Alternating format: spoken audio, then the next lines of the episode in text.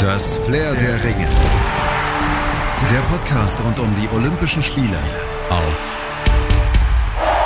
meinsportpodcast.de.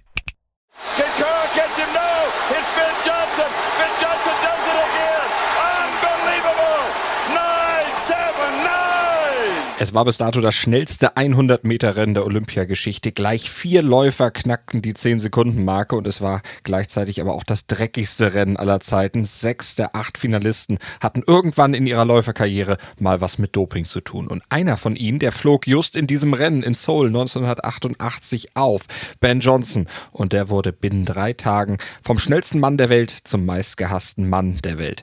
Doch wurde Johnson in Seoul vielleicht das Opfer einer Intrige, wie er bis heute behauptet behauptet. Und was hatte sein Erzrivale Carl Lewis damit zu tun?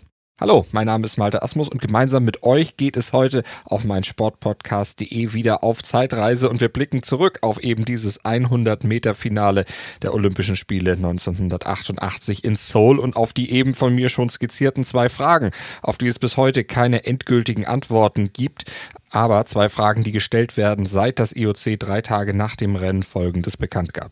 The urine sample of Ben Johnson, Canada, athletics 100 meter, collected on Saturday 24 September 1988, was found to contain the metabolites of a banned substance, namely stanozolol.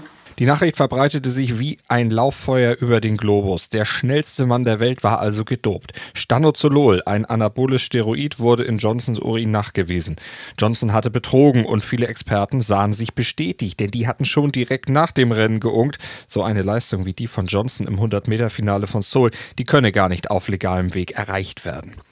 Wie ein Blitz war der kanadische Muskelberg aus dem Startblock im Olympiastadion in Seoul geschnellt. Seine Reaktionszeit nach dem Startschuss 0,132 Sekunden.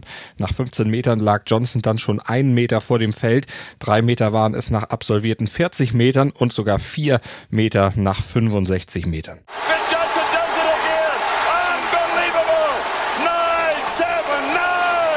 Neun 79. Ein neuer Weltrekord, eine absolute Fabelzeit. Johnson hatte damit die Konkurrenz vernichtet. Mit ausgestrecktem Zeigefinger überquerte er jubelnd die Ziellinie und blickte in der Sekunde des großen Triumphes nach links zur Bahn 3, zu Carl Lewis, seinem Erzrivalen, und dessen Blick offenbarte hilfloses, ungläubiges Entsetzen. Ein besonderer Triumph für Johnson, denn die Fehde, ja die offene Feindschaft zwischen Ben Johnson und Carl Lewis, die gärte ja schon seit Jahren. Von ihren Zeiten waren sie sich recht ähnlich, wurden auch im gleichen Jahr geboren und doch hätten beide unterschiedlicher nicht sein können. Auf der einen Seite Carl Lewis, bürgerliche Herkunft, elegant im Auftreten, ein ästhetischer Läufer, eloquent bei Interviews und im Smalltalk, einer, der das Rampenlicht liebte, aber trotzdem irgendwie unnahbar und eingebildet schien. Lewis umwehte die Aura einer Diva, ein Superstar, wie er im Buche steht eben. Auf der anderen Seite Ben Johnson, Sohn jamaikanischer Immigranten, ein bulliges Kraftpaket mit mächtigen Oberschenkeln und einem massiven Stiernacken. Öffentlichkeit und Rampenlicht mied er, denn Johnson war zwar schnell auf der Strecke, aber eben nicht mit der Zunge. Reden, das war nicht so seine Sache, vor allem deshalb nicht, weil er stotterte, wie hier im Interview des kanadischen Fernsehens nach seinem Sieg in Seoul, als er über seine Vorbereitung sprach. It was good for me to, to, to, to, to win against Carl, win or lose.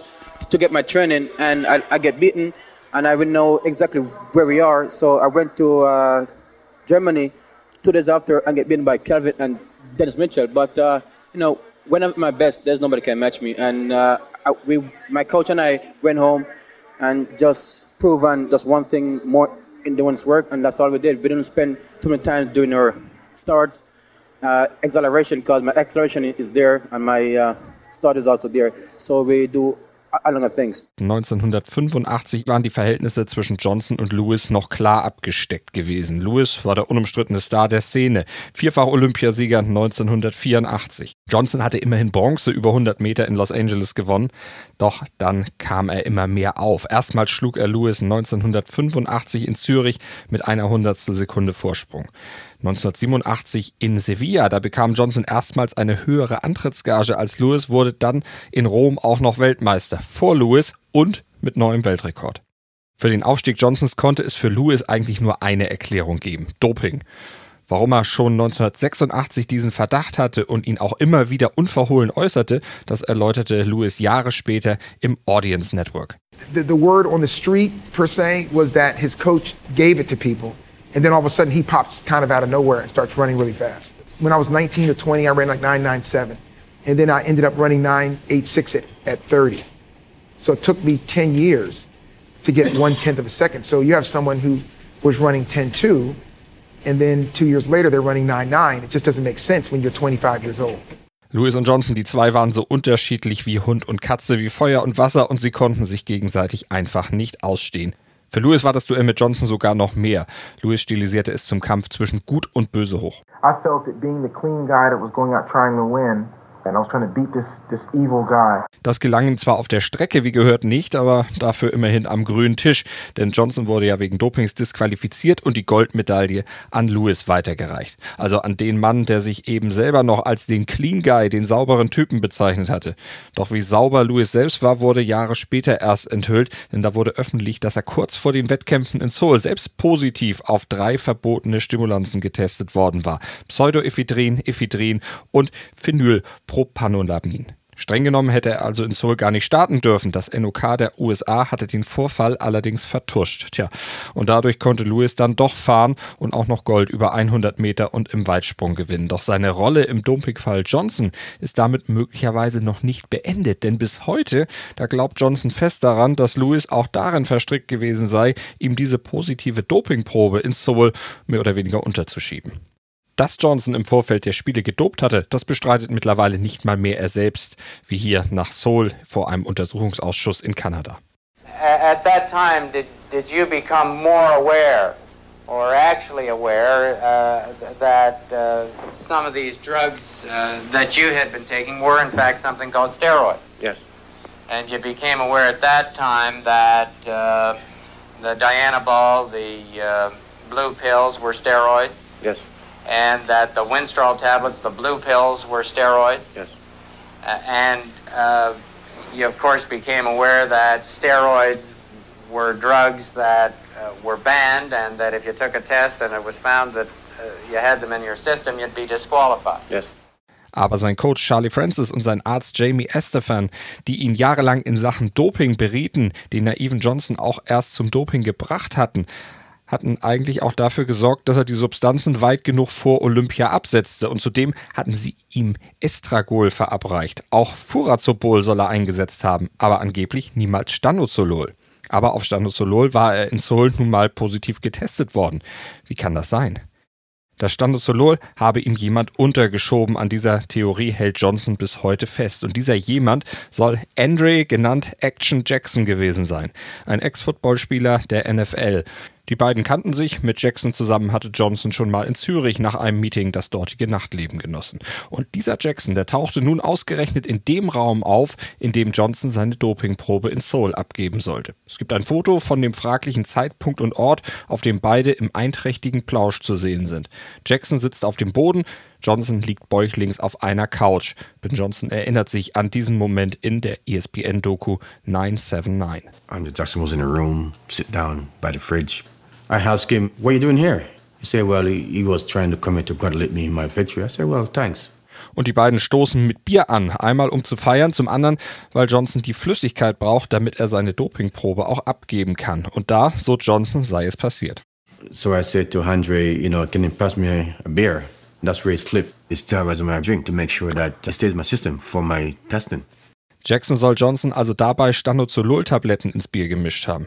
Klingt jetzt erstmal etwas abenteuerlich, klingt allerdings nicht mehr ganz so abstrus, wenn man das weiß, was Johnson damals noch nicht wusste, nämlich, dass Jackson ein Freund von Carl Lewis und in Seoul auch mit dessen Familie zusammengetroffen war und von Lewis-Manager Joe Douglas beauftragt war, die Dopingprobe zu überwachen. Das erzählte Douglas auch bei ESPN. We wanted somebody in the room in case he was taking a masking agent. Dass Jackson dort in Seoul aber was in Johnsons Bier gekippt haben soll, davon wollen weder Lewis noch Douglas etwas wissen. Jackson selber soll aber genau das gegenüber Johnson Jahre später selbst behauptet und sich dafür entschuldigt haben. Und er soll zudem behauptet haben, dass er solche Manipulationsversuche mehrfach unternommen haben soll. Das schreibt Johnson in seinen eigenen Memoiren. Von Jackson selber existiert dagegen kein offizielles Bekenntnis, nur ein Maybe I did it, maybe I did it not, das er bei ESPN äußerte.